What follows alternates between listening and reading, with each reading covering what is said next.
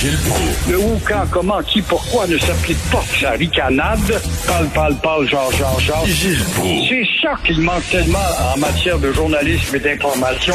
Voici le commentaire de Gilles Proulx. Gilles qui est ici en studio, faites-vous-en pas, il a son masque, derrière un plexiglas, tout est correct. Et lui aussi, un grand voyageur à Cube Radio, s'il y quelqu'un qui a fait le tour du monde après quatre fois, c'est bien Gilles. Gilles, peut-être que vous allez pouvoir, vous en entendu ça cet été, voyager. En C'est- avion. Quel bel espoir. Mais l'avion est assez sécuritaire en termes de, Ben oui. de, de, de- d'aspect sanitaire. Hein. On s'énerve beaucoup l'avion, c'est un incubateur de microbes. Je pense pas. Je pense que les compagnies d'avion ont pris vraiment euh, une distance sur l'application d'une discipline et il n'y a pas de peur. C'est en arrivant là-bas, on se soumet à- au contrôle pour dire ben on va t'envoyer dans un hôtel. Ça c'est plus désagréable. Mais, mais mais- quand je- suis allé me faire, euh, même ma blonde est allée se faire vacciner sa deuxième dose d'AstraZeneca et la, fille qui, qui l'a vaccinée, euh, c'est une ancienne agent de bord d'Air Transat. Elle a perdu sa job, bien sûr, au cours de la dernière année. Elle dit qu'elle a perdu sa maison, a dû vendre sa maison, elle pouvait pas euh, ré- réussir à payer son hypothèque, euh, son chum. Euh, su- suivi des cours pour devenir pilote d'avion. Il a terminé ses cours pour être pilote d'avion quelques jours avant le début de la pandémie. Bref, elle a, dit ça a été extrêmement difficile. Dans le milieu du tourisme, c'était pas drôle. Donc, euh, heureusement, ça va reprendre. Gilles voulait nous parler d'un complotiste? Oui, euh, l'imagination tordue n'a pas de limite euh, au petit pays du Québec, je devrais dire dans la petite colonie du Québec. Stéphane Blais, un ex-comptable qui euh, se croit justement manipulé par un comptable, François Legault. C'est un complotiste, ce moineau-là. Alors, euh, il fait souhaiter une audience, justement, dans un comité de discipline, mettant la reine Élisabeth II dans son plat. Qu'est-ce qu'on peut entendre? C'est vraiment avoir de l'imagination, mais c'est un zigoto, ce gars-là, là. Alors, toujours est-il que il ne veut pas prêter ou il, il, rappelle que vous devez, quand, quand vous êtes un comptable, prêter votre serment de fidélité à la reine Élisabeth. Lui, veut pas? Puis lui, euh, il veut pas. Quels sont ceux qui ont porté euh, euh, le- leur serment à la reine Alors, il compte sur la reine pour rire de la justice ou encore de la discipline du comité de l'ordre des comptables. Alors, si un conseil à donner à ce gars-là, un conseil de discipline, c'est bien d'oublier aux poubelles ce tordu à l'imagination inimaginable. Alors, on ne débat pas la cause d'un zigoto. Je peux pas croire qu'on en est rendu à se ramasser une publicité. Tout ça parce qu'il va à contre-courant et puis qu'il y a un gars qui a fait peur au monde avec euh, les complotistes. Mais comment, comment, comment ça se fait qu'un comptable doit prêter serment à la reine? Je sais pas ça, moi. Les comptables doivent faire ça. C'est sans doute parce qu'il manipule les dollars de la reine. Et euh, l'autorité de la banque centrale relève euh, donc de ce pays qui est encore une demi-colonie, le Canada. Faut pas l'oublier. On a beau dire qu'on s'est affranchi avec le statut de Westminster. Trudeau a oublié de couper le lien en 82 quand il nous a envoyé sa constitution, sa gueule, qui consistait à diminuer les pouvoirs du Québec, mais il n'a pas coupé les liens avec euh, Buckingham pour autant, tout comme, on le sait, on est encore membre du Commonwealth. On sait que le torchon brûle, brûlait, en tout cas entre Sylvain Roy, euh, le député péquiste et euh, PSPP, Paul Saint-Pierre Plamondon. Alors, euh, M. Roy a décidé de quitter le PQ, mais ça a l'air ça a l'air que de toute façon, le PQ était sur le bord de le sacré dehors. Fait que Ben, c'est soit, il se faisait sacré dehors, soit il partait, là. Ben, c'est un perdu au milieu de l'océan, sur un radeau, je ne sais pas, le radeau de la Méduse, quoi. Comment est-ce que ce gars-là, député du PQ en Gaspésie, a-t-il pu tenir si longtemps? Il ne comprend pas où va le PQ, mais ça fait 20 ans qu'on ne sait pas où il va le PQ. Pour une fois, avec Plamondon, on arrive avec un chef qui est déterminé, qui sait où il va, justement en matière linguistique. Alors, qu'il va euh, comprendre, qui va comprendre ce gars-là, ce péquiste, qui euh, est rentré dans le Parti québécois, justement, en n'écoutant pas les règles à suivre et en étant en faveur des régimes scolaires des années 60. Ah, moi, je bien mal, mais les dirigismes des péquistes d'envoyer les enfants à l'école française, au cégep, tout ça, puis les immigrants, ont pas atteinte à leur liberté. Comment peut-on entendre ce discours-là, encore un discours des années 60-70, alors qu'on est en train de redéfinir, même avec un gouvernement aussi peureux que le gouvernement de la CAQ, alors ce gars-là, moi, je ne peux pas trouver d'autre chose à dire, puisque le PQ a trouvé un candidat pour le remplacer, qui est Alexis Deschaines, un ex-reporter de TVA. Nous lui disons bienvenue, puis vite, amène-toi au plus sacrant pour changer l'air et le discours de cette formation qui est distorsionnée par ce député. Ben là, c'est ça, il affaiblit son parti, ce gars-là, parce qu'en sacrant le camp comme ça, les gens vont dire qu'ils sont encore en chicane, le PQ, ils sont tout le temps en train de se chicaner entre eux autres. Il me semble que quand il y a... quand il y a une course au leadership, peut-être que tu appuies un candidat plutôt que l'autre qui a gagné, mais quand à un moment donné, le gars a gagné, qui était pas ton candidat, qui était pas le cheval qui t'appuyait, mais quand il a gagné, ben il a gagné, puis il faut que tu rentres dans le rang et que tu acceptes le nouveau chef. Ce que tous les adversaires ont généralement fait, à part Maxime Bernier là, comme exemple, c'est un autre justement un complétiste celui-là.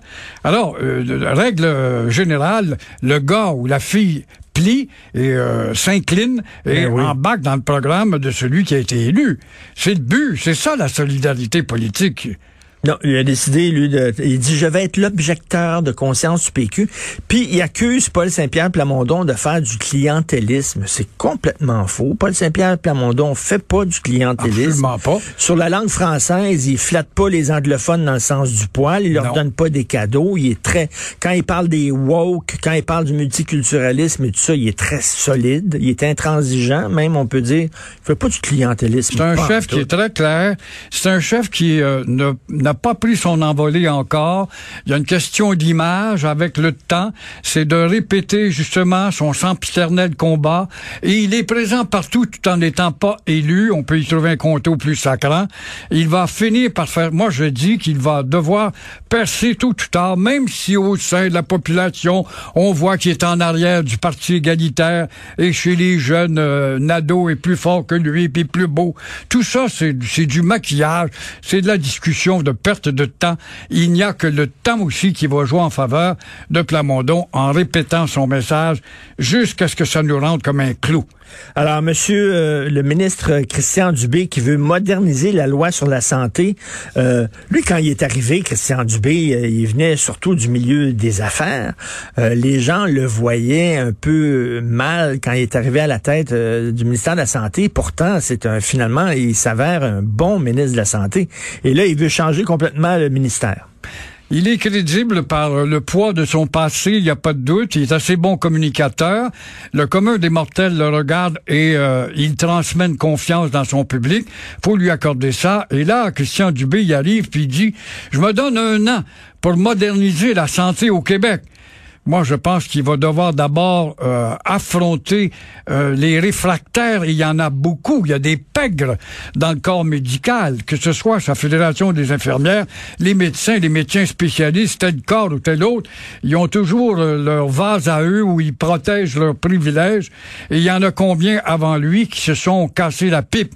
Mais je lui souhaite bonne chance de tout cœur parce que justement la santé a besoin d'être aérée, élargie et surtout efficace jour par semaine et rapidement efficace qu'elle n'est pas encore. Combien de campagnes a-t-on fait d'un parti politique ou un autre qui veut prendre le pouvoir? Nous, nous allons régler les attentes aux urgences. Et les attentes, je me rappelle des chiffres de Mario Dumont dans le temps qui était à la DQ, qui parlait statistiques à la main. Des 17 heures d'attente, ça n'a pas de maudit bon sens. ça fait longtemps, Mario Dumont. Ben, on est encore à cela aujourd'hui. Alors, bonne chance de tout cœur à Dubé, mais il y en a beaucoup à, la CAQ qui veulent faire euh, des choses. Il y a le ministre de l'Éducation lui, euh, qui euh, veut refaire le système, tout en oubliant évidemment l'école à 200 jours, le secondaire 6 par exemple, tout en oubliant l'enseignement de l'histoire, à parler des fenêtres de l'asphalte, puis en donc, puis l'amiante. Et pendant ce temps-là, on ne refait pas le système d'éducation. Ça un autre qui parle pour rien. Et pourtant, on le regardait, beau grand jeune homme, un professeur il sait ce qu'il a à dire. Et euh, une fois au pouvoir, on s'aperçoit que les intérêts, la puissance des, euh, des mandarins est beaucoup plus forte que le ministre lui-même. Bornadel, ça en est un autre, ça, qui en a fait des discours à l'époque, qui était dans l'opposition, puis était pour refaire le réseau. Eh ben, ça fait 50 ans qu'on parle de refaire le réseau.